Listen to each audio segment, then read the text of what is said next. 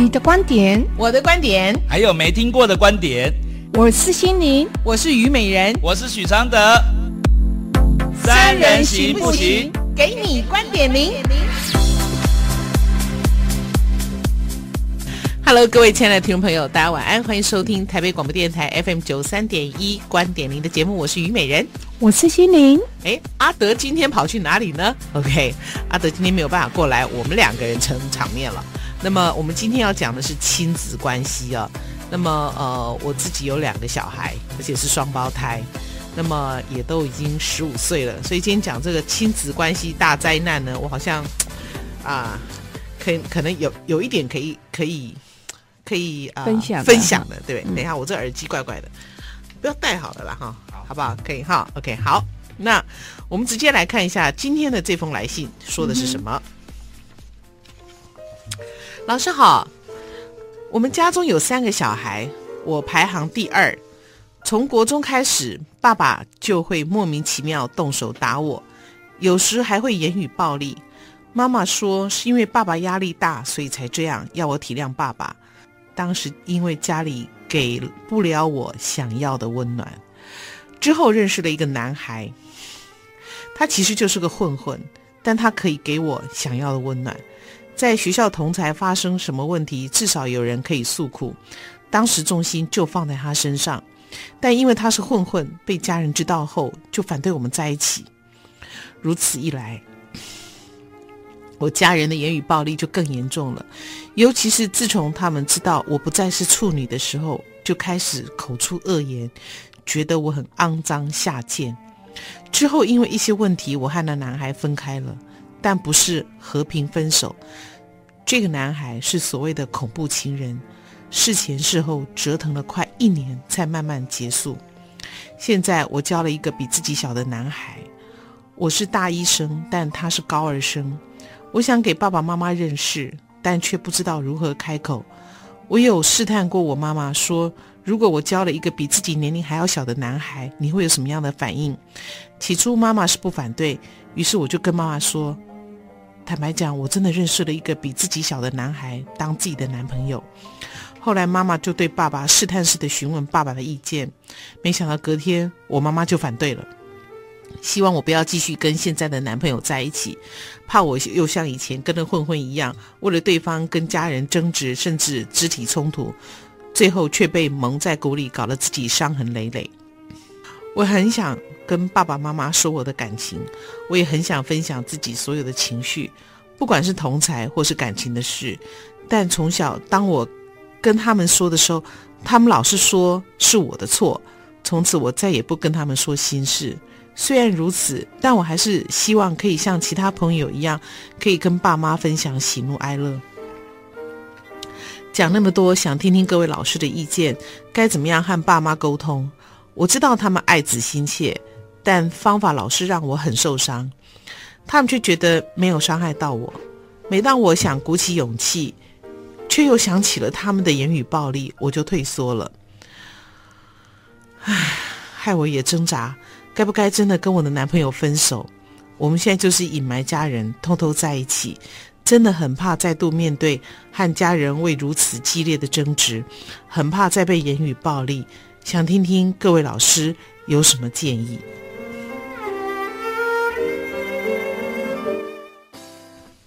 哇，阿德不在，好，但是阿德有留他的答案。对对对，好，我们待会来先，我们待会来念一下阿德的这个答案呢。我为什么讲说我家里有双胞胎，而且十五岁啊？我其实，在小孩很小的时候，我就已经开始跟他们讲这样一个事情。我记得那时候小孩才才十十岁左右吧。有一天，米娜，我记得是小学四年级还是五年级的时候，我跟他讲说：“米娜，如果有一个男孩子跟你讲说，我我爱你爱到可以为你去死，这时候你要怎么办？”那米娜就很想笑，因为她觉得妈妈很神经病，跟她讲这个问题。然后米娜就看着我，我说：“你知道你要怎么办吗？”然后米娜说：“那我要怎么办？”我说：“你这时候赶快打开鞋柜，跑人。”挑没有，要挑一双跑得最快的鞋，能跑多快跑多快，能跑多远跑多远。然后米娜就笑了一下，觉得妈妈讲话很好笑呢。我说：“baby baby，真的，嘿，listen to me 啊因为一个人，嗯连他的命都不要了，他拿什么来爱你嗯？OK，再来，如果他拿命跟你搏了，你要拿什么跟他赔？嗯对不对？嗯他说那怎么办？我说就能跑多远跑多远，因为这种就是以后的恐怖情人。然后我一个朋友更狠，他说你要跟米娜再加一句，顶多告别室友去参加一下。我说你疯了吗？好，那我是我这么小的时候就跟小孩讲这些，就是说你不要被这样的语言迷惑了你自己。如果连一个人连自己的命都不珍惜，他拿什么来珍惜你？你告诉我，嗯哼对不对？对所以呢，我觉得有时候可以跟小孩子做一些聊天。但今天这个 case 是，他是排行老二，然后爸爸是会动手打他，还言语暴力，所以而且妈妈是要他体谅爸爸的。嗯哼所以这样的一个情况之下，这个小孩不跑才怪。对他在这个家庭其实他没有得到他想要的啦。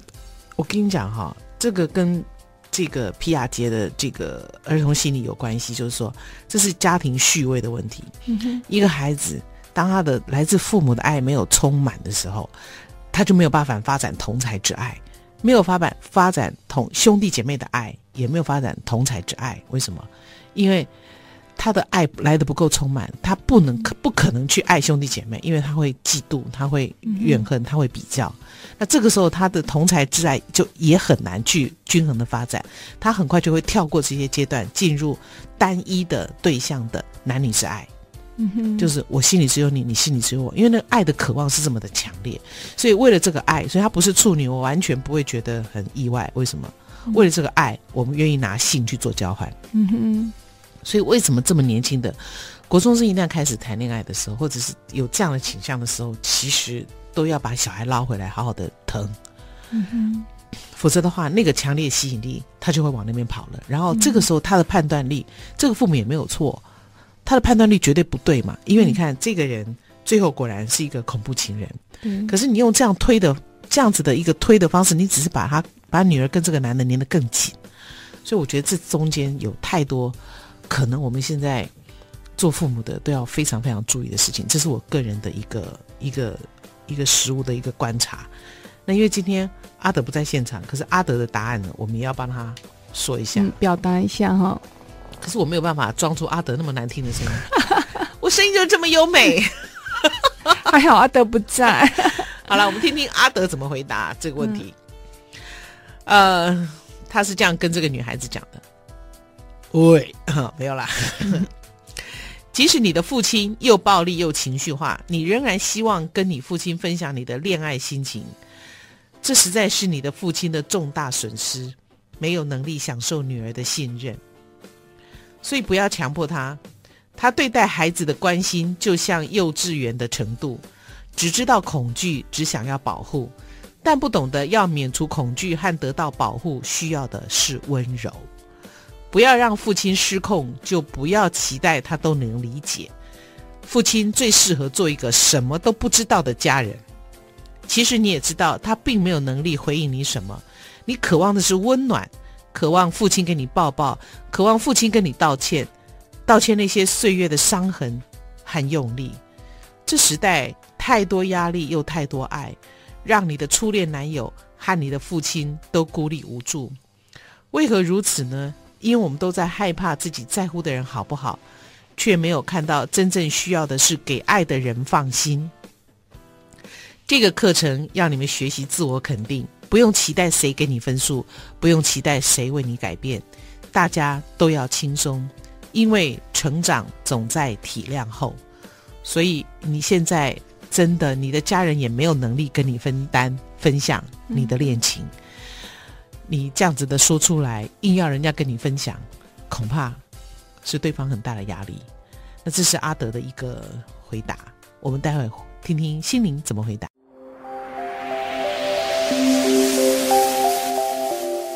好，欢迎回到我们的现场。您所收听的是台北广播电台 FM 九三点一，今天为您播出的是观点零，我是虞美人，我是心灵。那么今天阿德不在，我们可以安静的好好的说说话啊。阿德的回答，阿德的回答已经讲完了，OK 好，我们听听看心灵怎么讲。嗯，我觉得就是说，在他这个 case 这个那个青少年的这段时间哈，其实我觉得这个也不是他一个人的问题。我觉得现在亲子的社会的亲子关系很严重，嗯嗯，可能都比我们想象中的还要严重，嗯。所以我觉得我在这边，我就在写这一题的时候，其实我是很认真，嗯，很谨慎的去把这个问题回答完。那我觉得说，今天哦，家庭的和和睦哈，是在于家人间的契合度。嗯，就像我们一般人说的，彼此要容忍，但他这个不是永恒之道。嗯，因为每个人对容忍的理解以及程度很大的不同。嗯，所以这句话在家里面常常就听到了。我已经忍你很久了。嗯嗯，但爆炸还是随时而生了。嗯，其实亲子关系会更加棘手，是因为角色的。期盼以及要求，嗯，还有其生活上习性的不同，嗯，很多父母啊，他潜在的意识上有有一种说，我生你育你，所以我的恩惠大如天，嗯，所以父母之言就像一个圣旨，嗯，不可违言，以至于许多父母他没有办法真心诚心的去倾听孩子们的声音，嗯嗯，就像我们我们长者的耳朵，我们都自我封闭了，嗯，你如何要求孩子？有打开耳朵听听我们声音的能力呢？嗯嗯，有智慧的父母，其实请放下你的角色，你用新的视野去看待家庭。其实家庭只是家人间相聚的一个小团体。嗯，你着眼于你如何把这个小团体营造快乐、欢笑的一个小天地。你着眼点不同，其实状况就会不同了。嗯，你的宗旨是放在快乐，快乐哦。嗯嗯。家人成员自然会知晓对方的快乐点在哪里，嗯，契合度其实就出来了，嗯，你就能够彼此尊重、认可，其实温暖自然而生了，轻松可得，你无需要很苦苦去经营，其实这比较属于上上之策。那、嗯、为人子女，你先要找出你父母的快乐点，你再付以行动，以后你们在家里面，我做不到啊，父母就希望我第一名，他就快乐，我做不到啊。其实可以是被训练，人是可以被训练的。训练什么？训练他，我考最后一名，他也快乐吗？不是不是，你我们现在的我的意思说，你去找出你父母亲每一个家族成员里面，嗯、他的快乐点在哪？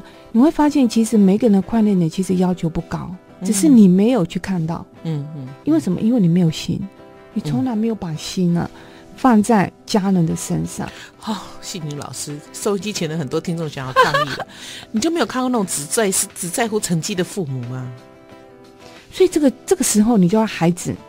其实家庭是父母跟孩子总体成员才成为一个家庭嘛。嗯，如果你今天好一边是僵化的，其实你一边你就要有行动。所以，我们今天这个广播，其实我们也不只是说讲给父母听，嗯，嗯，孩子希望也是说，哎，如果一个孩子他听到了，他可以告诉十个小孩，十个再告诉十个，嗯，就可以传播下去了。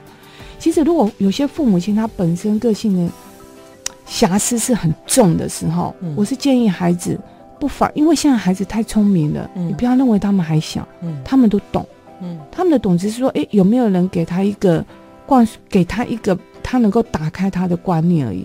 你找那个点到了，小孩子是比我们现在还有智慧的耶。嗯嗯。所以这点其实我们不用去担心哦。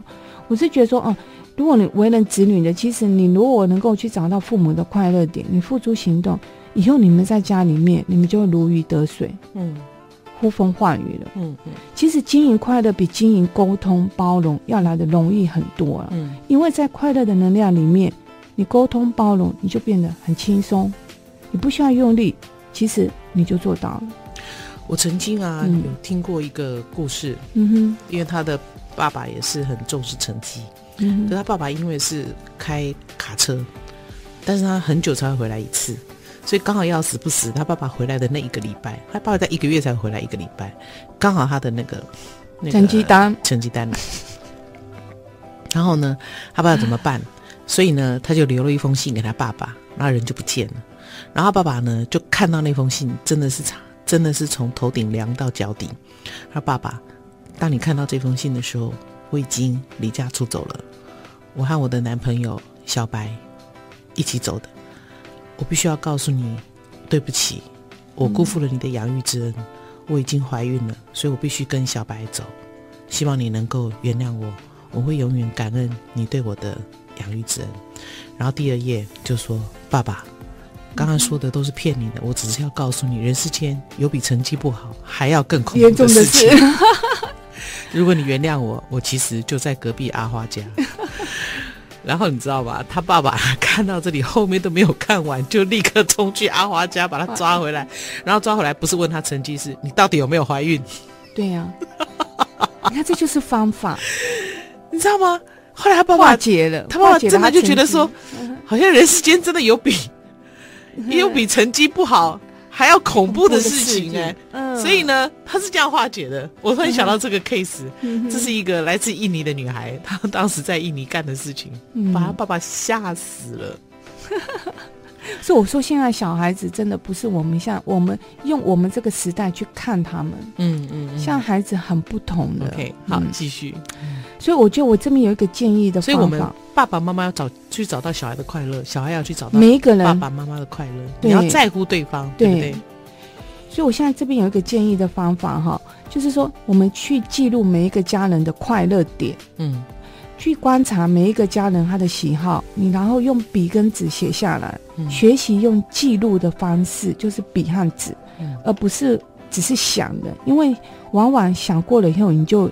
烟消云散了。嗯，你可以用最简单、花费又最少的方式开始，例如吃好了，嗯、最容易嘛，路边摊啊、嗯、小吃啊都有。嗯，比如说，哎，美人姐喜欢吃葱油饼，嗯、对不对？你就把它观察下来，嗯、然后你每周呢买一次家人喜欢的食物送到他面前，你最好绑一个小蝴蝶结，嗯，或画一个笑脸。嗯、那个心意就一百分了，嗯、就够具足了。嗯，当你开始做了以后，你会很快的发觉家人家的氛围会快速的不同。其实那个速度会超之你预想的哦。嗯，其实我们我们要的其实都不多，但是我要提醒哦，嗯、你不要照着心灵这样做之后，因为你们家的那种家人那种相处，可能已经是。冰冻很久了，所以可能一开始你搞不好还会被反弹哦。买了饮料说拜托，又没有少糖去冰啊、哦，可能还会被打枪哦。你要这个心理准备哦。啊、，OK。所以，所以为什么哈、哦、要绑一个蝴蝶结？嗯，因为那个蝴蝶结代表的是你内心心意的呈现。跟你啊，你你今天买了一个一个珍珠奶茶，就像你讲的，嗯、去冰少糖。其实当你买了一个绑了一个蝴蝶结，或是你在。在那个上面画一个笑脸，一个小卡片的时候，其实人会去反思，嗯，他会去看到的是心意，他不会看到的是食物，嗯嗯。嗯，可是如果你纯粹买食物，那他的在乎挑剔的就会变成是食物，嗯，他就把那个食物盖掉了心意，嗯嗯嗯。嗯嗯，所以一个小小的动作，其实它有大大的效应，嗯，就差那个蝴蝶结，嗯，差别就很大。还有呢，就这样。对，我就从小最容易消费，也能最快速的方法，嗯、这是一个举例的方式。嗯、那你可以去看，哎，你妈妈妈喜欢什么？嗯，嗯然后爸爸喜欢什么？或父母亲去看，哦，我的儿子喜欢什么？我女儿喜欢什么？嗯，我觉得你只有去观察又知道了以后，其实彼此之间从那一刻开始，大家就交流起来了。嗯嗯，契合度就慢慢会接接上了。嗯嗯嗯，那你就不用。很费力的在沟通上面去做功夫，你会发现越沟越难。嗯，嗯有时候不通还没事，有时候通了反而障碍更大。嗯，因为什么？因为是在愤怒、嗯怨恨的情况下去沟通的。嗯哼，其实一点都没有成效。嗯嗯，回馈到我们身上的反而变得更难。还有就是说，这个这个女孩子，呃，在。有了性经验之后，被家人讲的更不堪。嗯，那这个是，这个是家人跟家人真的不要彼此再拿飞刀射来射去。我曾经看过一个国外的影集，那个妈妈就发现女儿的包包里面有保险套，哦，她快气死了，你知道吗？啊、嗯哦，然后呢，就她就她就追去那个，因为女儿男朋友是刚好是邻居，这样对，然后就追去邻居家要去质问那个男孩子，结果他。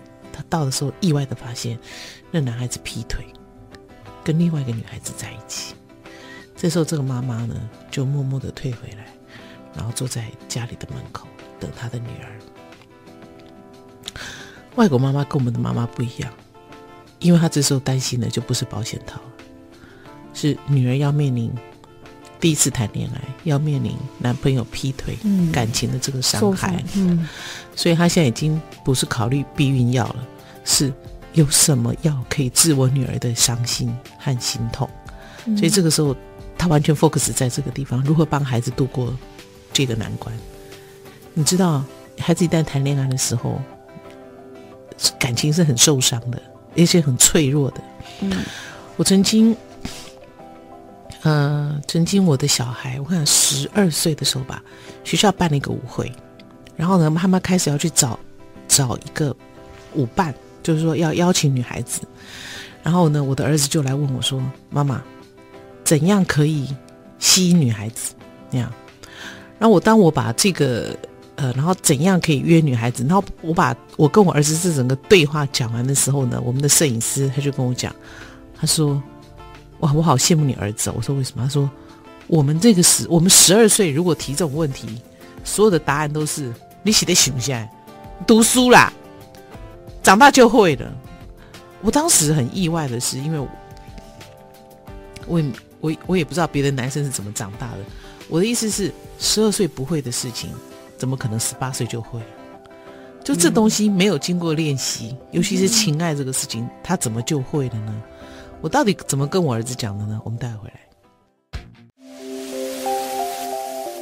好，当我儿子问我说怎样可以吸引女生的时候，我说你就把头发弄好，跟鞋子擦亮，然后就笑了。他说为什么？我说因为看到你头发帅，我女生就小鹿乱撞。小鹿乱撞的标准动作就是头会低，一低头看到哇靠，这男生鞋子也这么干净，感觉就印象加分。然后我儿子就好开心哦，立刻去剪头发，然后然后死都不买新鞋的，你知道吗？决定要买新鞋，因为那个烂布鞋穿成那样。OK。我说你把自己打理好。我说这是外在的，OK，那内在当然是尊重、礼貌、体贴哈。然后他就说，呃，他怎么去邀请女生？好，我说你要有一个 list 啊，你第一个邀请谁？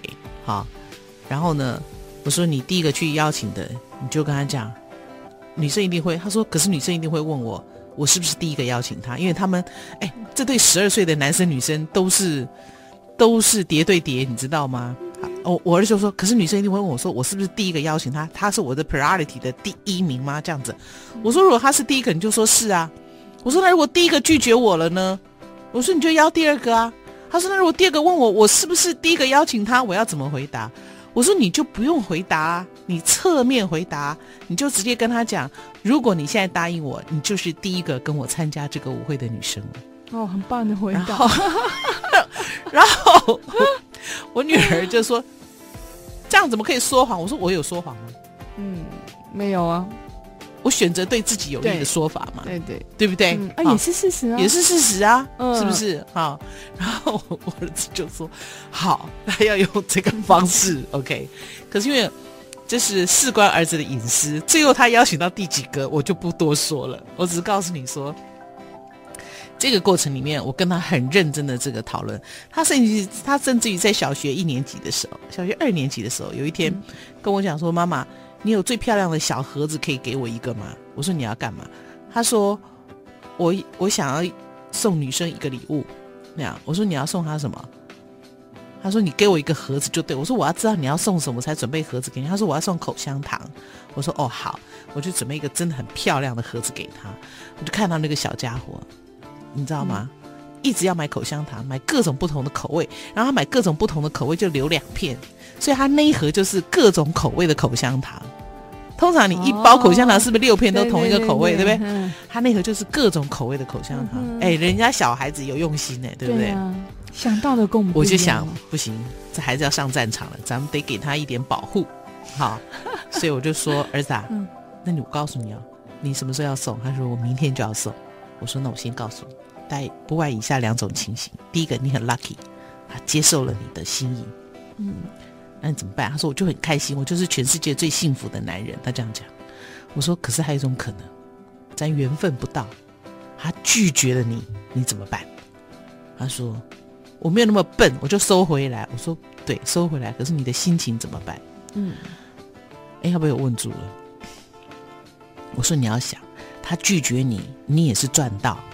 他想说，为什么？我说儿子，你这个礼拜开不开心？收集各种口香糖的这过程里面，你有没有很开心？他说有。我说你自己有没有得到很大的满足？嗯，有，这才是你的收获。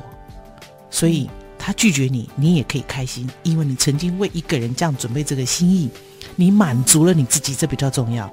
嗯，然后结果结局就是因为他小一的，我小一的故事我大概可以讲。那女生跟他讲，那女生不收。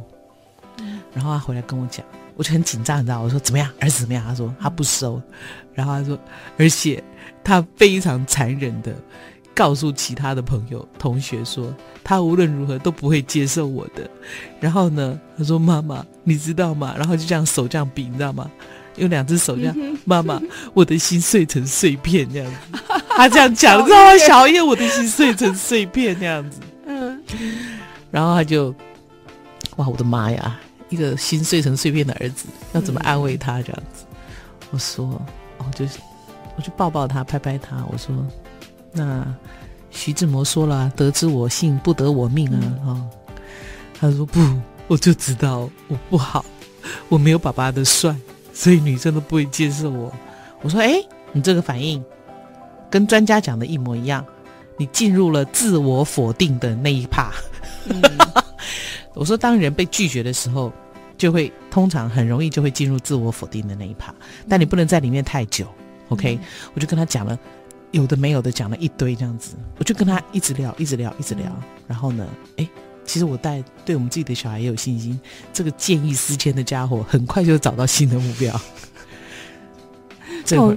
我觉得那个当下，美人，你跟他的聊就很重要。嗯，你把他聊开了，对，把这个心结，他的受伤，嗯，你就聊开了。嗯嗯。可是我觉得很多父母亲就是遇到了啊，他也他觉得小事嘛，没啥事。哦，小孩跟我讲任何感情的事情，从他那么小，嗯，他小，他幼稚园的时候就跟我讲，他有三个女生不知道怎么选择。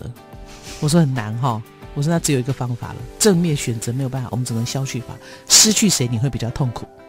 嗯哼，我就让他从另外一个减法开始。对对对，嘿，小孩跟我谈感情的问题，我从来没有敷衍他，嗯，非常的认真的去对待对待这个事情。我觉得这是小孩有困难跟你求救，那他在学习的过程，那你你拒绝，你又不回答，他去怎么去学习？所以他十八岁第一次谈恋爱，终于你说他可以谈恋爱的时候，也都谈个七七抓抓。或者是说他从此就怕感情这件事情，因为爸爸妈妈说不可以，不可以，嗯、这怎么会是正常的呢？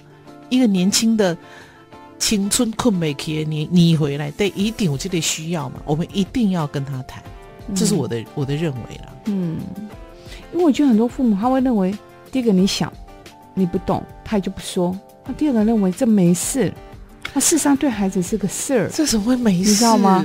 我那每次我跟你讲，我我到现在我都说。我如果在很年轻的时候，有人跟我讲，爱情是这么一回事的时候，我可以，我至少可以，一谈的好一点，或在感情处理上面，我有一点能力。可是没有人教我这些事情，我们的情爱教育是没有的，嗯，对不对？往往我们也都没有啊。是啊，嗯、然后为什么为什么没有人告诉我们这件事情应该要怎么去处理这个事情？我觉得太需要了。十二岁跟你求救，你不回答他；十八岁的问题，你大概也回答不了，嗯，对不对？对，因为问题变大了。嗯，好，好，再回到心灵，每一个父母对所有小孩都一视同仁吗？好像没有哈，嗯、像这个老二就被打。嗯、对啊，因为每一位小孩哈，他都是一个生命体哦，每一个生命体他来到了这个世界，其实他都带着他自己的包裹而来的。嗯，这个包裹里面装着他的各个缘分。也装着与父母关系的缘分，你的每一位小孩，包裹内容其实都不同，和父母缘分的深浅当然也不一样。依照不同的缘分，其实来对待，其实就可以了。所以父母亲就像我们手指头五五个手指头不一样长，嗯、因为用处不同。嗯，可是它都是你的啊。嗯，对，所以都不一样的。嗯嗯。好，那所谓的权利是什么意思？权利哦，因为父母有时候就是很很很威权，嗯、对对不对？对对对、哦。父母如果是这样子的一个那种所谓的父权的那种霸凌，那、嗯、那个爸爸那么的强势强势，对，嗯、我们要怎么办？嗯，其其实我在这边上边，就是说呼吁的，就是说哈，其实权利哈是来自于别人给你的，是因为你的做到，是因为你的心、你的德德性的德而换来的。嗯、其实他不是因为角色你就要去拿到的，不是因为你爸你是爸爸你就对你扮演那角色你就要拿的。嗯、那那个这个叫这个就不叫做是不是权利了。这只会让只会让你什么？你自己不好过，嗯、又为难别人的一个负面的力量。嗯嗯哼。而且你知道吗？这些往外逃的小孩，大部分都在生命的这个阶段都出现同一个现象：他们长期在家里没有获得肯定，嗯、甚至有些从来没有，也没有归属感。所以呢，跟父母的关系一直处在，我觉得父母很讨厌我，我也很讨厌你们的状态，所以一天到晚就想逃，而且逃得越远越好，只要能够摆脱这一切就好。所以因为一直想要逃，所以这样的情况之下，他又是这么年轻的小孩，嗯、他可能就会失了判断，对不对？嗯其实我我在那个第二本书里面，第一本、第二本里面，我都有很强调的家人的关系哦。嗯嗯其实家人其实是说实话，是宇宙给我们生命层次的一个礼物啊。嗯，嗯，他为什么？他把你，其实家人跟家人的关系，就是你你在很多累世里面，你我们之间的缘分没有圆满的结束。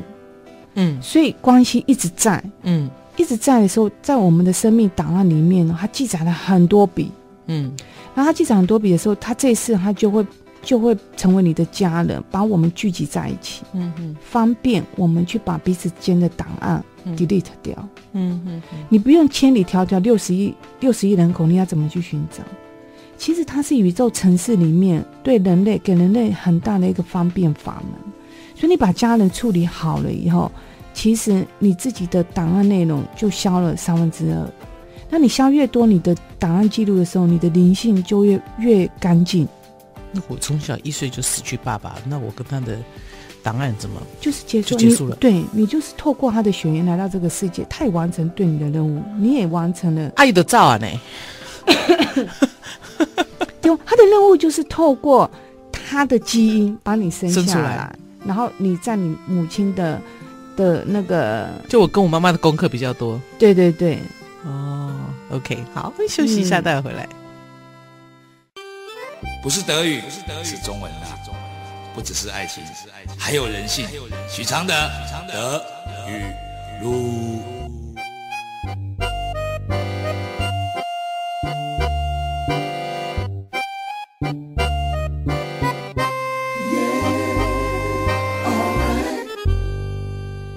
放下是放下那个执着，不是放下他或放下自己。那个执着的可怕之处。就是不管关系有多恶化，多无能为力，你仍不肯放手。快乐对爱情来说，不见得都是加分的，因为快乐来的时候，常会让人忘记自我，甚至在不快乐后找回自我。好，欢迎回到我们的现场。今天只有我跟心灵在现场，FM 九三点一台北广播电台观点您的节目。我们刚才提到了这个父权，对不对？哈，可是有些、嗯、有一些。有些保护哈，嗯，真的是来自于父母的恐惧，对不对？对，所以我们当然知道父母都很爱小孩，可是有时候那种爱是爱到其实是恐惧，这父母不知道他怕什么，因为怕所以给他过度的保护，而且反而让这个怕反而把孩子推得更远、更叛逆。这个部分我们请心灵讲一下。嗯，其实哈，叛逆，我觉得小孩子我们往往都在讲孩子很叛逆，其实叛逆差是来自于什么？这个东西其实不是他要的，而是别人硬强加在他身上。然后去指使他，你必须拿。嗯，于是乎啊，其实他就和你较劲了。嗯，其实常常哦，我们的爱哈，真的是别人的毒药。嗯，你的保护其实会让孩子阻断他所要经历的学习之路。嗯，透过其实透孩子透过这个经历，他才能得到成长和智慧。嗯，但你的保护阻碍了他的得到。嗯，那他当然和你来争的啦。嗯，也就是说，他真的来真的跟你叛逆了。嗯嗯。嗯所以，我们父母应该要怎么办？我觉得有时候孩每一个人也不是说孩子，因为我们这这一集是亲子嘛。嗯嗯。其实我觉得孩子，尤其是他还很小，他还不还没有到一个成人的状况里面，其实他他所要经历的，有时候比较浅，没有那么重。嗯。其实父母要放手。嗯。你要放手让他去走过。嗯。其实他走过里面，其实他把他人生的功课比较轻松，也比较容易的。其实他就走过了。嗯嗯嗯。那可是当我们变成人的时候，不放手，嗯，对，那个东西会加重。所以我倒觉得说，他在亲子年纪还小，说父母你让他去走，不管他谈恋爱，嗯，或是有时候他变成小混混，嗯，或者是小太妹，其实你不要那么严肃去看他，嗯，可是你要在旁边指引他，嗯嗯，嗯陪伴他。看着他，不是看着他变小太妹，是快要歪掉的时候要拉回来。可是这个拉不是用用关起来，用打他，对用那样的方式，或是恐吓他，或是动员了很多的武力啊，都不是。你让他走，他经历的那，然后你陪伴他，告诉他你在这个环境里面你会遇到了什么事状况，嗯嗯嗯、然后把一些正面的观念给他，然后其实你陪伴他，你在引导他。他走进去，他看一看，他走，他就出来了。嗯嗯嗯。嗯，可是你用很力很大的力气的时候，其实你觉得你想把它拉出来，可是恰恰相反，你把它推进去。嗯嗯嗯。OK。嗯。好。如何陪伴小孩一起成长？其实陪伴哈，我们往往都坐落在人和人的身体的在一起。你一起生活，一起做活动，一起想不一样的东西。很少人其实关注在心有没有在一起哦。其实真正的陪伴是心的相应，嗯，其实心在一起就什么都在一起了，嗯嗯哼，OK。不过我想今天特别提到的是，这个爸爸会打人，所以这个家庭暴力的防治，有时候会觉得说是因果业力吗？为什么会遇到这样子的家人？嗯，唉，而且你知道吗？以前我们在做父权的时候，很多女人都想说：“我的卡米呀，怕完我都还完了，我的妈呀，你要命还在吧？”哎，不，打完。被打跟打人的不会这样就完的。嗯，其实哈、哦，家庭暴力的产生有很大的层面起源，其实它它是来自于灵性的问题哦。其实问题我比较严，我们要比较慎重的去看待。嗯嗯，嗯其实施暴者哈、哦，他往往是灵性出现了破洞，嗯，他已经脱离了正常的轨道来表达他的诉求。嗯，结果呢，他用了不对的方式。所以它的破洞其实会越来越大，灵性的破洞越来越大。嗯、那施暴的次数其实它还会越来越多。嗯嗯嗯。然后受暴者，就像我们刚刚讲，他打你一次，他不绝对有第二、第三、第四的。嗯。好、嗯嗯哦，那受暴者就是被打的人，他会因此而他的灵性渐渐的去萎缩。嗯。那萎缩的灵性会导致在人间的你生活一直频频会出现状况。嗯，他说这其实这是一个很要深入去解决的问题，千万不要忽略它，否则灵性对抗灵性的战争哦，会让你们的人生会崩盘啊。嗯嗯，其实因为这个面向它太大了，在这里也没有办法很详细的一一说明。其实我只能告诉所有的听众，当你遇到了这个问题，你要往心灵层面去疗愈，而非只是在人性的沟通上。因为这已经不是沟通能够去处理的了。嗯，下次我们来谈这个，好不好？嗯、好，这是很很很现在目前社会很需要的。各位，你要珍惜这一集，因为这一集我们两个话多了一点，因为我们呃把阿德的空间让出来。对，其实阿德不在，安静也是一件不错的事。不要让他听到。OK，好，祝你晚安，拜拜，拜拜。